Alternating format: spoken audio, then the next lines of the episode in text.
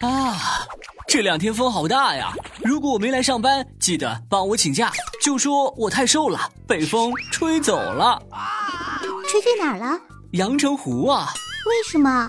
秋风起，蟹黄浓啊！带着我的同城旅游周边游红包，乘着秋风去吃蟹了。你怎么不骑着扫把啊？还可以调方向呢。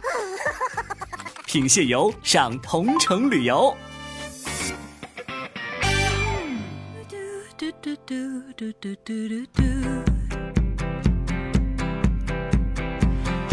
可谓是抬头好山好水，低头啊美臀美腿。手机边，我亲爱的你，这个国庆节小长假你过得还好吗？玩的还好吗？我是出一趟门不容易，睡一觉更不容易的主播彩彩呀。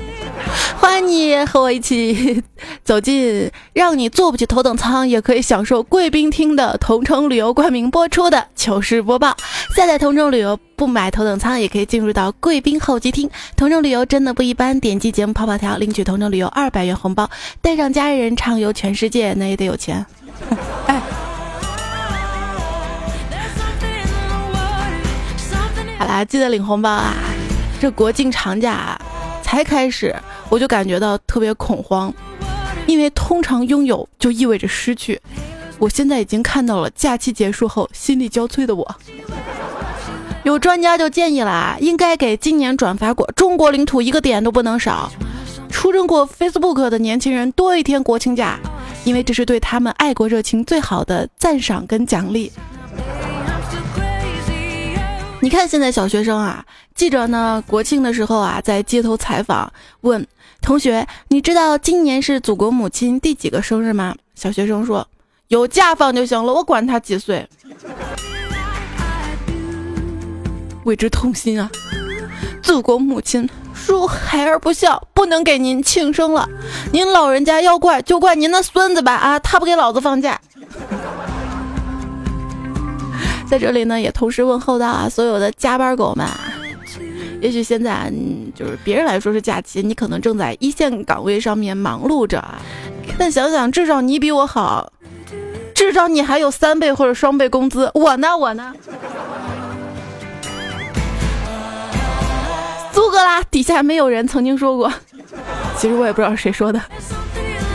假期如果过得有意义，那才是没意义的假期呢。不管谁说的好有道理哈。我能想到最有意义的假期，大概就是手机、WiFi、外卖为一体的床上七日游套餐。有时候想想，好好两个人为什么要结婚呢？嗯，点外卖的时候可以凑一个起送价。我一个人就悲剧了，外卖，嗯，一个人凑不到起送价，多点点吧，从中午吃到晚上。在床上啊，刷朋友圈，从河南到荷兰，从埃及到冰岛，从雅库茨克到莫斯科，日出划过日落，极光接着晚霞。待会儿我要看部电影，好像叫《从你们的全世界路过》。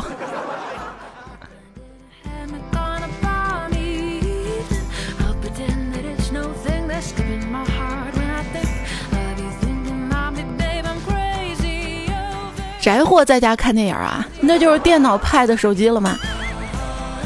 用视频软件下载电影，什么时候最快呢？特别有经验的我告诉你啊，这不是开了会员之后，而是就会员试用的那几秒。别问为什么。如果家中有中老年人啊，喜欢用视频软件看电视剧的，劝大家就不要给他充会员免广告了。不然他们连休息的时间都没有，更别提给你做饭了。看了电影《釜山行》，觉得这真的是一部教育片，教会了我养成了随手关门的好习惯。有朋友去电影院看了《绝技》啊，没看懂，有点不好意思。谁能告诉我到底演了一部什么样的故事呢？神回复：嗯，这大概讲了一个你亏了几十块钱的故事啊。我十分支持国家封杀劣迹艺人，尤其是柯震东啊，不能因为自己长得帅、年少成名，因为控制不住自己的欲望就目空一切、犯下大错，尤其是对青少年造成了极其恶劣的影响。不管你事隔多少年，如何卖力演戏，你永远也洗白不了你这辈子最大的污点——参演《小时代》。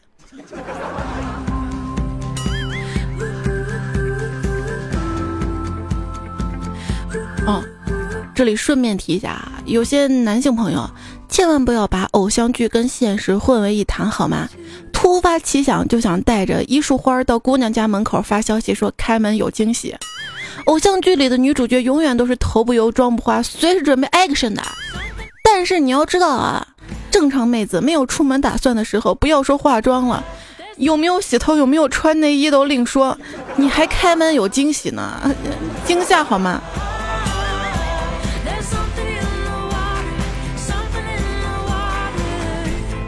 所以说，惊喜是给有准备的人吗？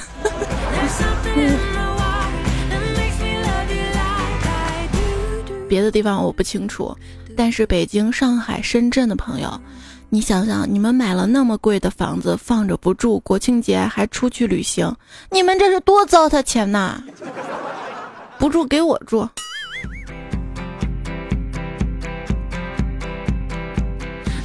小时候啊，去旅行。感觉啊，哪里的景色都不一样，睡在身边的人就那一个。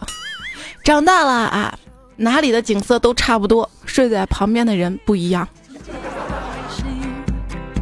如果说第二天要出去玩或者出远门睡不着，这叫做小学生春游综合症。我也现在才知道啊，呃，小时候去春游嘛，爬山，快到山顶的时候，我们老师说哪个同学跑得最快。我举手说：“老师，我。”然后老师说：“很好，那个照相机还在车上，你下山拿上来。”黄先生啊，跟他儿子约定，期末考试成绩要考九十分，暑假呢就带他去旅行。后来黄先生呢接到了儿子老师打来电话：“哎，你儿子怎么回事啊？考了九十三分，非要让我改成九十分。”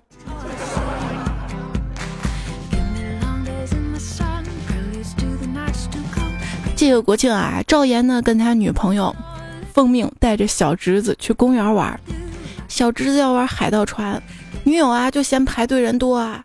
赵岩说没关系啊，女友就夸他嘛，哟你对小孩真有耐心。赵岩其实心里很得意，暗想这么长的队可以耗不少时间，省老子不少钱呢。哈哈哈哈。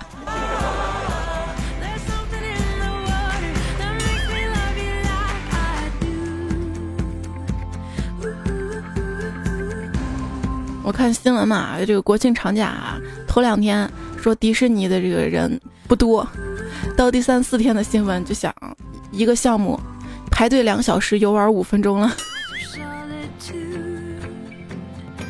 浪呢说，上次我们五个人坐云霄飞车，其他四个人都不敢坐，为了不浪费，老子坐了五次，五次，要不是被抬上救护车，我能坐一整天。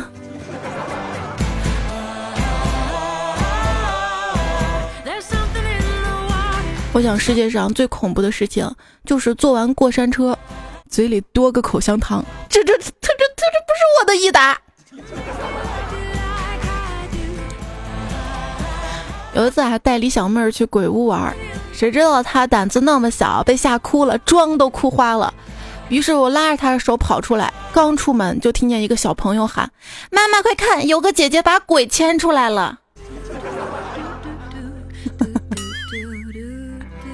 后来呢，我们去看马戏团的表演啊。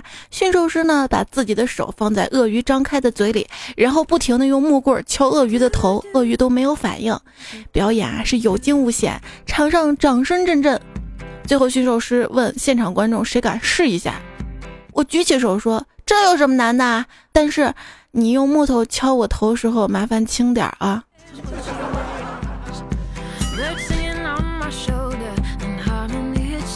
段友卢家让说我我我今天砸了一个魔术师的台。魔术师呢说别人给他一百块钱他就能变出两张来。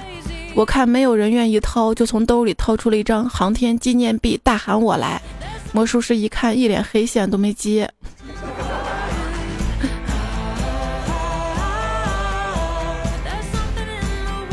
这个小长假呢啊我去了博物馆然后我看到一个空的展示台，上面没有展品，我就拿起口袋里面之前捡的一颗石头摆在上面，开始仔仔细细的盯着它瞧。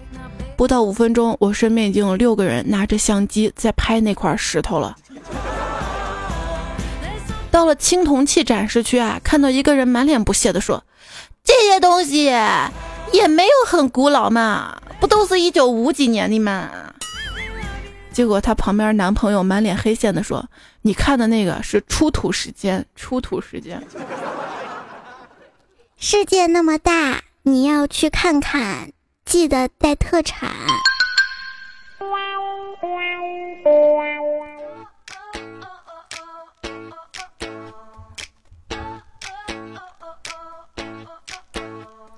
门泊东吴万里船，好想出去玩一玩。一行白鹭上青天，我被挤在最中间。就不堵行，你看我们一行人被堵的。出门啊，太堵太挤怎么办？不妨选择错峰游吧。打开同城 APP，预定下周末周边游。订前不要忘了点击屏幕泡泡条领取同城旅游二百元红包，下手要快哟。今天收听到的节目呢是糗事播报，我是彩彩。这个十一的黄金周你是怎么过的呢？Blue Sky 蓝天同学，叫蓝天多好的，白云黑土的一系列。不要取个洋名儿。准备啊，跟女朋友去爬山，正准备出发的时候，发现女朋友穿的高跟鞋，她特别贴心啊，说穿高跟鞋爬山会累，要不亲爱的，我们先去买一双运动鞋吧。女朋友说好的，老公你真细心。然后蓝天同学就陪他女朋友逛了一天的街。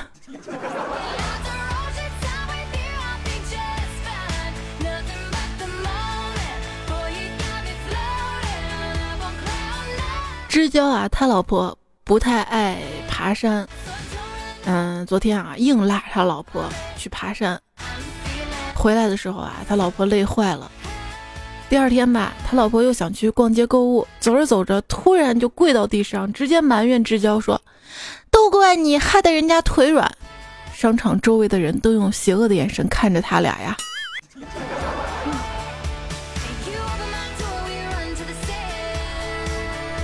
调调跟他女朋友啊，早在十一假期前就早早的去计划到哪玩儿。调调呢想去大连玩，他女朋友呢想去西藏，他们各说各的理，没有办法达成一致的意见。直到后来，他女朋友说：“要不这样吧，我们折中一下，你看，咱们分手怎么样？”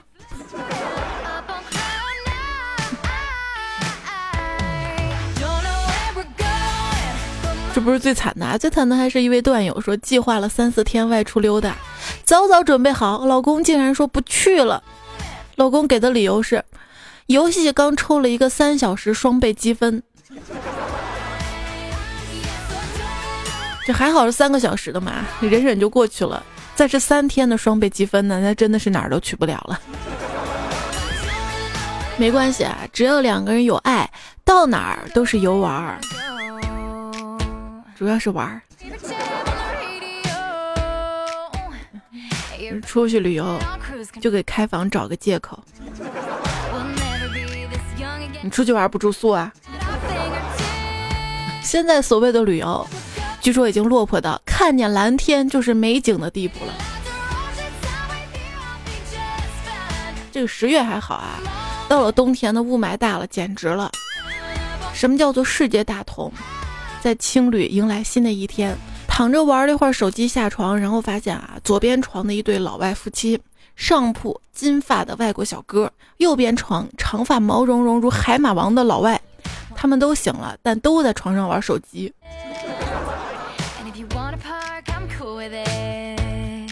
哎想到身边，还是我的好朋友莫小青特别会玩啊！莫青，他以前跟我一样做主播的，后来发现挣的少又没自由，不干了。他网上批发了一堆三四毛钱的小饰品，开始了云南西藏自驾游，用导航少走高速，一个县一个县的逛，住最便宜的旅馆，饭菜吃饱就行了。他批发那小饰品嘛，卖五块钱一个，现在几年过去了，光卖饰品就赚了几万多块钱。下一步他打算开一家青旅。这出去玩嘛，都想着要省钱啊。有一次呢，小黑去了连云港的花果山旅游，到了卖票处呢，售票员就说了：“先生，你属猴吗？”小黑说：“我不属猴啊。”然后那售票员说：“可惜了，我们公司搞活动，属猴的可以免费参观。”小黑说：“啊，那你得给我个半票呀？为什么呀？啊，我属猪的，是猴哥的师弟。”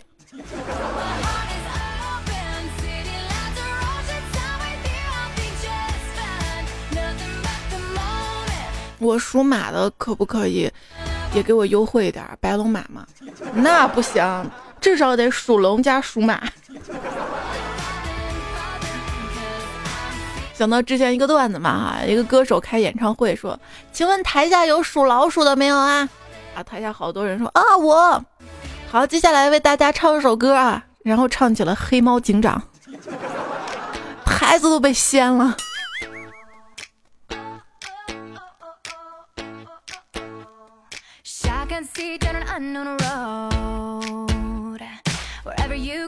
去旅游的糗事儿啊！一位段友说，上次去北京故宫玩，发现一个池子里面有好多硬币，大概有几万。特别神奇的是，居然还有十几张银行卡，最无敌的，其中还有金卡。宝宝想不明白了。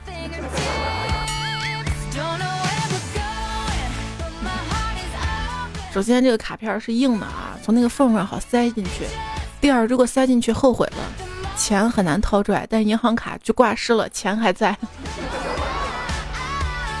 或者就是你让他保佑你嘛哈，然后投了这个银行卡，但是当他就是你许的愿保佑的不灵的时候，去银行把钱取出来。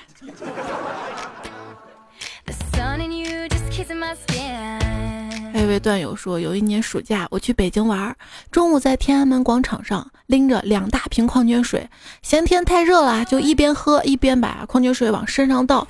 刚掏出打火机准备抽一口烟的时候，那一次我才知道北京原来有那么多便衣警察呀。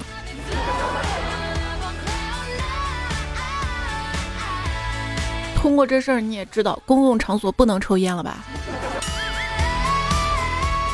还真不是抽烟的事儿啊！不过呢，现在你会发现啊，游客文明游览素质啊，真的是越来越高了。现在很少有人见在哪儿哪儿刻某某到此一游了吧？我跟你说，这真不是素质提高了。想想那是因为现在有朋友圈了，在朋友圈一发，证明自己来过哪儿哪，就不用在哪刻了呀。旅游完回来，发现水土不服。不服，于是我把水土揍了一顿。出去玩啊，突然下起了冰雹，躲闪不及，额头上被砸了好几个包。回到家，我妈就问：“你是不是又跟人打架了？”我说：“没有，这是天打的。”我妈说：“你咋不说雷劈的呢？”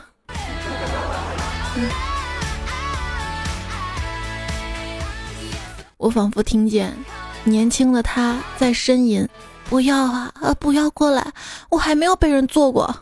我一阵坏笑，向他走过去，制服住了正在挣扎的他，跨到他身上，拿起鞭子抽打，并对这匹小马大喊：“驾！”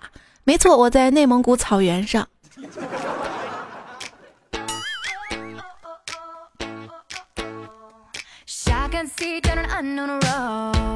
一朋友去草原玩，找了一个蒙古族大哥当向导。一天晚上邀请大哥喝酒，大哥呢有点推辞，说今天骑电动车来的，怕喝多了回不去，明天骑马来的，咱好好喝一场。朋友就问为啥骑马来就能喝？大哥说，我喝多了，你们把我扶到马背上，马能找到家。到了家门口，马把我从背上甩下来，你嫂子听到咚的一声就出来把我拖进屋了呀。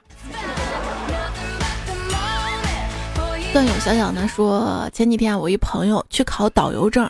六道题只背了九寨沟，却抽到了蓬莱岛，然后就跟考官说：“今天天气不好，带大家去九寨沟。”半个小时背完了，考官说：“好了，现在晴天了，带我们去蓬莱岛吧。”然后就没有然后了。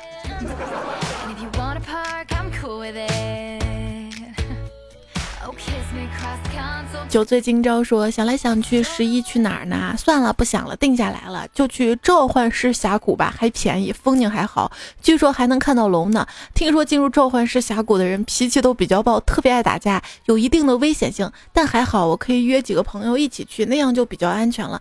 带个手机吧，实在打不过还能报警呀。对我也觉得最好的旅行就是找一间大大的空调房，一堆朋友在一起聚聚。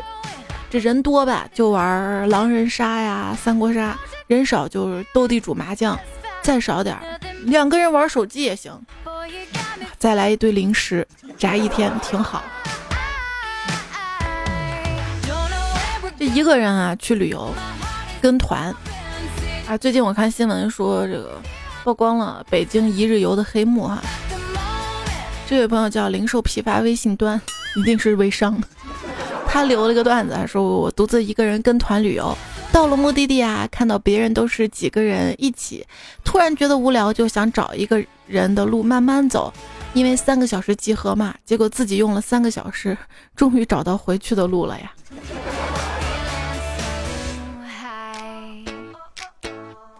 幽万的说，以前我爸带我去威尼斯玩。在桥上拍照，来了一个要饭的老大爷，坐着轮椅，好不容易到了桥上人群最密集的地方，在那边大声放音乐，拿个小袋子，打算开始乞讨。我老爸不知道啊，老大爷刚上来，他放下相机去帮老大爷，一把把他推下了桥，以为帮他过桥呢。我永远忘不了那个老大爷的表情啊！老大爷跟了我们一路，最后因为太晚了，老大爷灰溜溜坐着轮椅回家了。这位叫我叫老金，你养我。昵称的朋友说，来到国外，本来呢是来飞国长滩岛旅游的。由于女友在这里工作，我也很快的安定下来了，并发现这个国家除了工作场所，其余的地方都没有公共厕所。有一天，我走在路上，看见每隔三十米左右有两个并排的电线杆，偶尔会看到一名男子站在电线杆中间仰望蓝天一小会儿，然后抖一抖。我瞬间慌了，看男子离开后只留下一个桶，再看其他的桶，想起前天跟朋友喝酒，他把手机掉在里面了，我用手捞起来的场景呀。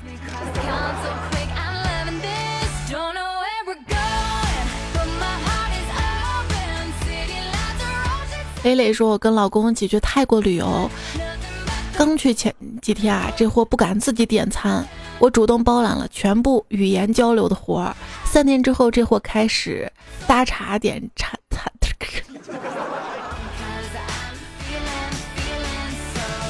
开始自己点餐嘛。只见他指着菜谱跟服务员说“忘”，服务员看他一眼没理他，他又用力指着菜谱“忘”。我当时笑抽了，赶紧跟服务员解释，他说的是 “one”，意思要一份 this one。在泰国注意啊，一定不要坐摩托艇。这是继青岛大虾之后，摩托艇的黑幕啊！最近新闻你看了没有？苍月说，昨天晚上做梦梦到爸爸妈妈跟他们一起出国旅游，一定是听了这几期彩彩的糗事播报。比你更知道爸妈想要去哪里 啊！因为爸妈英语不好嘛，所以我就担当了翻译跟导游的角色，然后我就在梦里练习了一晚上英语口语呢。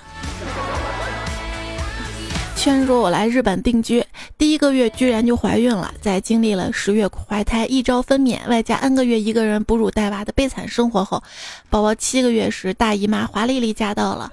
当我告诉老公这个消息，他反应是：恭喜你，终于用上了你梦寐以求的岛国姨妈巾了。我我竟无言以对。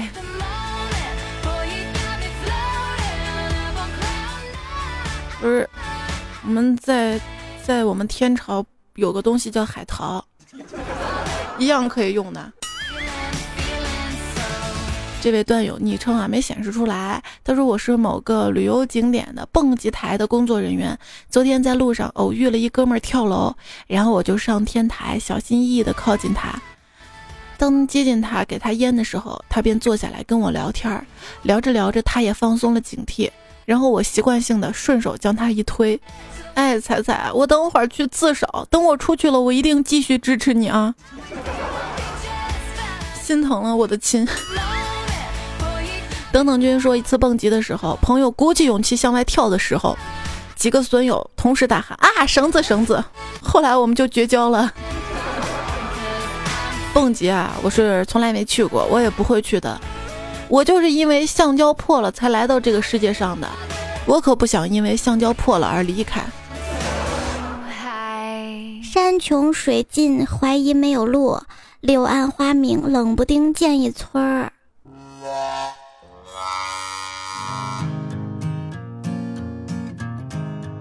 糗事播报，尽情吐槽。今天跟大家分享这个十一小长假，你有什么安排？很多朋友都有想去旅游的计划。这位段友叫低头勉强看脚尖的说，最近啊正在策划自驾游，敲定了好几个地方，准备一一筛选。但是我一小伙伴看到我的几个目的地之后，淡淡说：“看看你筛选这几个目的地，活该你单身。”顿时我大为不解呀，问他为什么这么说呢？为啥？你看这几个地方，不是黄沙漫天，就是绿草成片啊！不然什么山清水秀，能不单身吗？我疑惑他山清水秀的地方不是美女多吗？他说多尔多，不过都是别人老婆。我给你推荐个地方，绝对美女多多，而且都没有男朋友，就算有也没有在身边。我瞬间两眼放光啊，缠着他问哪里啊？他抽了一口烟，淡淡的说：西藏川线搭车妹。这就是老司机啊，老司机带带我。还记得有一次我在一餐馆吃饭嘛，邻桌一男一女啊，这男的呢就跟女的说：“你说你这次一个人去西藏旅游，怎么黑了很多？”我就好奇看那个女的呀，心想没有呀，她挺白的呀。嘿嘿嘿嘿。说到西藏嘛，想到以前学校我们有一个老学长啊，他也是暑假的时候自己骑自行车去了西藏，回来在学校的演讲比赛上就做了汇报，慷慨激昂，说西藏是一个净化心灵的好地方啊，巴拉巴拉，以后有机会一定在那儿定居啊，做一个接近天的人呐啊，说特别好，然后演讲比赛就得了奖嘛，毕业了分配。意外在援藏名单里面看到自己的名字，哭着喊着找干事说：“我没有申请呀。”干事说：“你以前不做过一个报告吗？首长非常喜欢嘛，说援藏名额一定留一个给你。现在你梦想实现了啊！”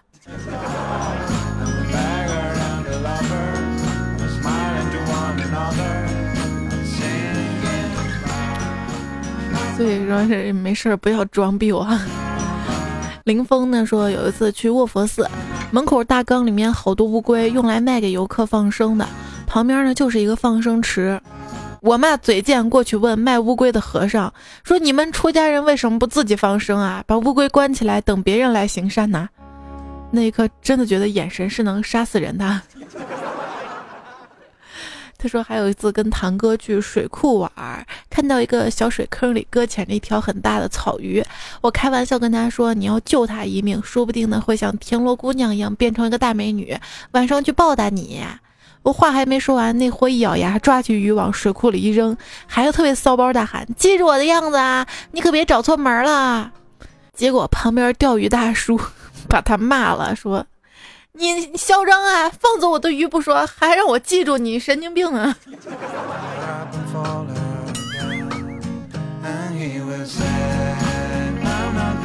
少年阿辉说，前几天呢，跟同事去农家乐，看到农民伯伯家养了很多的鸡，就有同事提议抓只鸡炖着吃，于是大家各显身手都没有抓到。从小就在农村长大的我，立马就抓到了。大家问我怎么做到的，我默默回答。机会是留给有准备的人呐，就是机会留给有准备的人。子枫无泪说：“亲爱的彩，请问长安哪个医院最有名？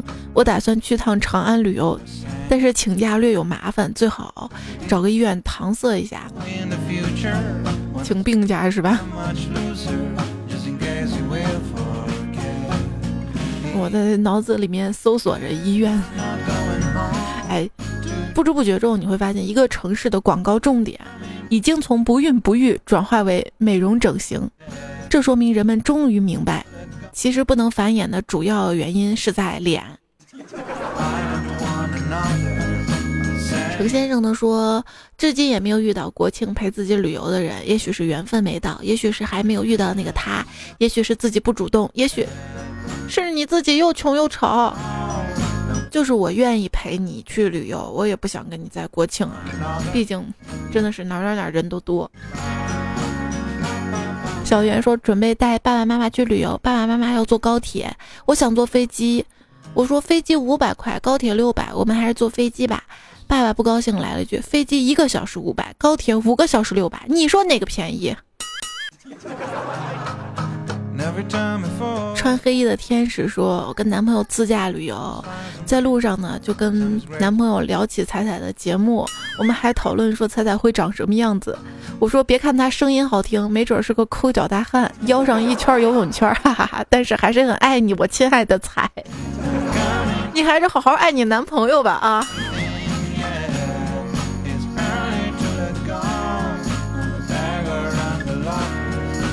我内心的心理阴影有点大，所以我今天故意声音不好听的。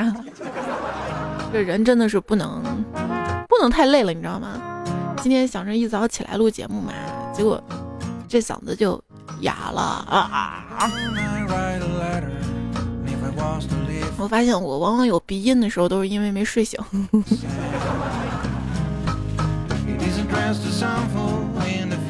也许没那么简单。说国庆呢，可以去两个地方玩，去这里玩和那里玩，因为这里堵，那里也堵。张笑说，比堵车更可怕的是厕所排队，高速服务区女厕爆满，占领了半个男卫生间了。对对对，我也看那新闻了啊，就是男厕的那个蹲便池，它是一间一间的嘛，门口女生排着队，然后旁边是小便池嘛，男生就在旁边小便。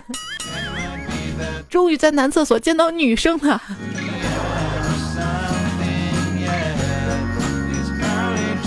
黄先生啊，就是就是去年给我跟佳期寄柚子那个帅哥。他说家离深圳四百公里，今天开车从家送侄女到罗湖口岸，他出关去香港机场坐飞机到加拿大，我则开车回家。结果他已经到加拿大了，我还塞在高速路上呢。你觉得这个放假头两天堵车已经很悲剧了，是吧？我告诉你不是的，等回来返程那两天会更悲剧。不如提早回来哈。这个叫曾经我怀念，如今我珍惜昵称的朋友说，这个国庆对联啊，其实这个对联啊，之前分享过啊，我们再来回顾一下吧。世界那么大，我想去看看；路上那么堵，想想都痛苦。下联：钱包那么小，哪儿都去不了；景点那么贵，问问都心碎。横批：去彩彩家聚会。我家地方小，你得先给我众筹个房子。王超说：“我讨厌国庆，因为国庆放假，我感觉到特别难过。这样又少了七天，七天在书海里遨游。我交钱是来读书的，不是动不动放假的。我希望国庆能快点走，这样我就有一个专心良好的学习环境。我渴望读书，书就是我一辈子的命。没有了知识，我不知道我活着还有什么意义。这个 bill 给个满分啊！”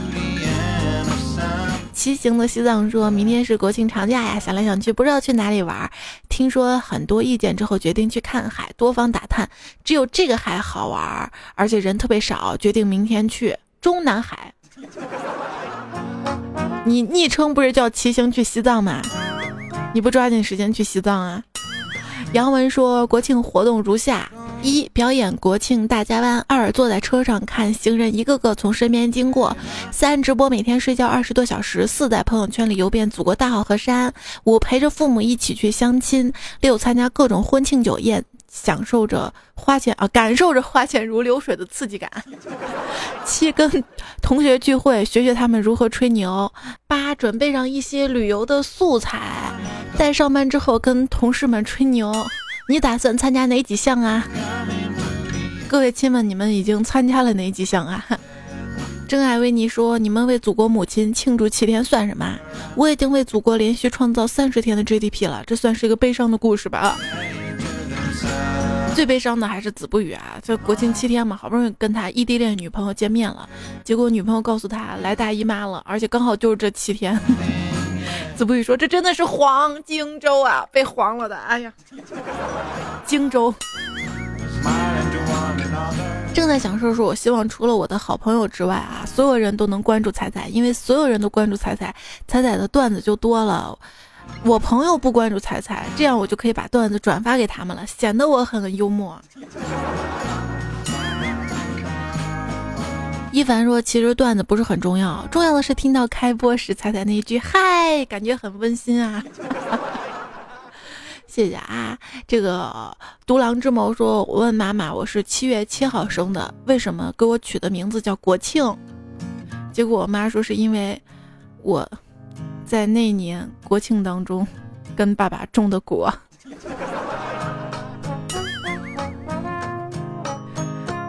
当葱说：“来玩捉迷藏，一辈子找不到的那种。”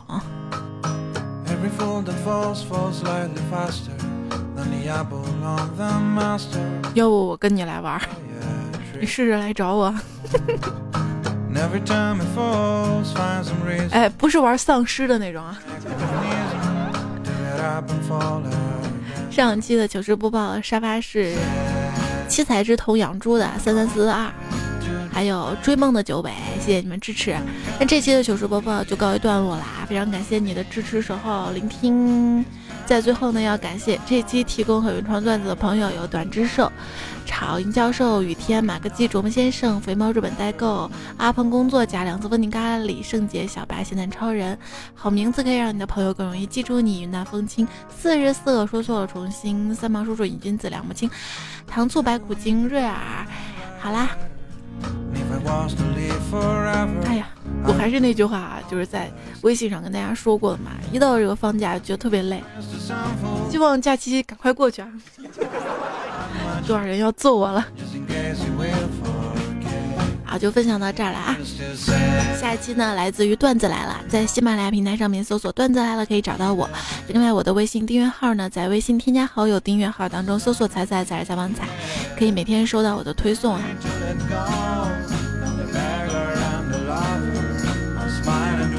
就这样了啊！啊，谢谢同城旅游对九州播报栏目组的支持，也希望有更多赞助商能支持段子来了栏目组。虽然段子来栏目组就我一个人，哦，不是你们也是哈。好，就这样了啊，不啰嗦了，拜拜啦啊！还是依然祝你这个小长假愉快。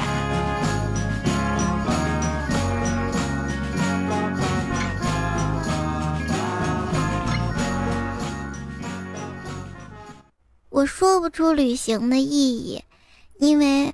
我看的美景都是在朋友圈里。